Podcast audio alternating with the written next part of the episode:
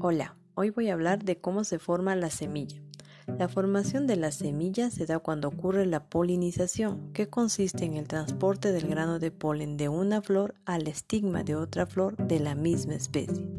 Es en ese momento que comienza el crecimiento del tubo polínico, llevando al gameto masculino hasta el óvulo de la flor, y es de esta manera que ocurre la fecundación. El óvulo después de fecundado crece y se transforma en semilla que dará origen a una nueva planta, mientras que el ovario que lo contiene se transforma en el fruto que protegerá la semilla y ayudará en su dispersión.